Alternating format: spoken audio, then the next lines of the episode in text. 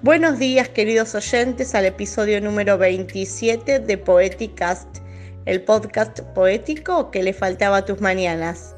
Las poetisas invitadas del día de hoy son Lucía Dana Urteaga, Tiara Romiro Filco y Jazmín Sosa. A ver qué nos trajeron. Esta es la poesía que escribí yo durante la cuarentena. Se llama Vuela, sé feliz. Eres paloma en el cielo, eres pájaro en el árbol. Dime que tus alas tienen un lindo color dorado. Cuando me miras a los ojos, veo un brillo inmenso. Entonces al volar, tienes magia adentro. Al hacer tu nido, juntas ramas y pasas por el estanque de las verdes ranas. Cuando es de noche, tienes frío, porque aún no te creaste tu propio abrigo. Cada día recolectas hierbas y gusanos. Lo seguirás haciendo hasta que empiece el verano. También buscas pan casero, pero todavía es un gran deseo. Cuando te enamoraste por primera vez, casi te caes del derecho y del revés. Luego conseguiste que se fije en ti haciendo un baile raro y las plumas vas a sacudir. Al haber un picnic en ese lugar, tú fuiste volando sin pensar. Una niña te vio y te saludó. Tú agarraste los arándanos, pero la pequeña no se molestó. Tuviste miedo, pero igual te posaste en su hombro y en su boca un fruto le hiciste entrar. Cuando el Señor vio ese momento especial, no dudó ni un segundo que la naturaleza es genial. ¡Besos! Bueno, les voy a leer el poema 20 de Pablo Neruda. Puedo escribir los besos más tristes esta noche. Escribir, por ejemplo, la noche está estrellada y tiritan azules los astros de lejos. El viento de la noche gira en el cielo y canta. Puedo escribir los versos más tristes esta noche. Yo la quise y a veces ella también me quiso. En las noches como esta la tuve entre mis brazos.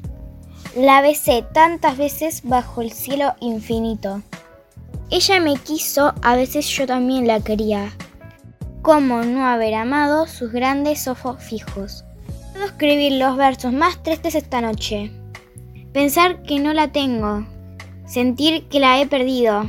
Oír la noche inmensa, más inmensa sin ella. Y el verso cae al alma como al pasto el rocío. ¿Qué importa que mi amor no pudiera guardarla? La noche está estrellada y ella no está conmigo. Eso es todo. A lo lejos alguien canta, a lo lejos. Mi alma no se contenta con haberla perdido. Como para acercarla, mi mirada la busca. Mi corazón la busca y ella no está conmigo. La misma noche que hace blanquear los mismos árboles. Nosotros los de entonces ya no somos los mismos. Ya no la quiero, es cierto, pero cuánto la quise. Mi voz buscaba el viento para tocar su oído de otro, será de otro, como antes de mis besos. Su voz, su cuerpo claro, sus ojos infinitos. Ya no la quiero, es cierto, pero tal vez la quiero.